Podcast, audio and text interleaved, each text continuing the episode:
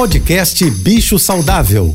Fique agora com dicas e informações para melhorar a vida do seu pet com a veterinária Rita Erickson, mestre em comportamento animal.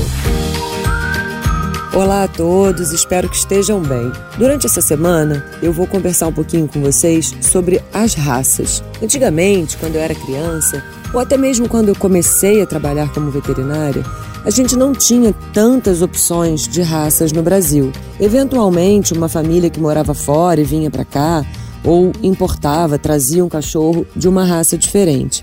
E nós éramos habituados aos boxers, aos poodles, aos pastores alemães, entre outras, claro. Com o passar do tempo, vamos conhecendo cada vez um número maior de raças, inclusive as misturas.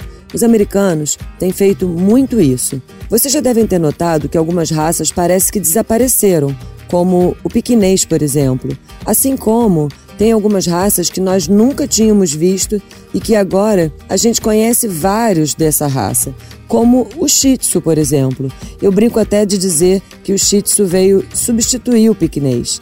Durante essa semana, eu vou trazer mais algumas informações sobre raças, tanto de cães quanto de gatos. Um beijo e até amanhã.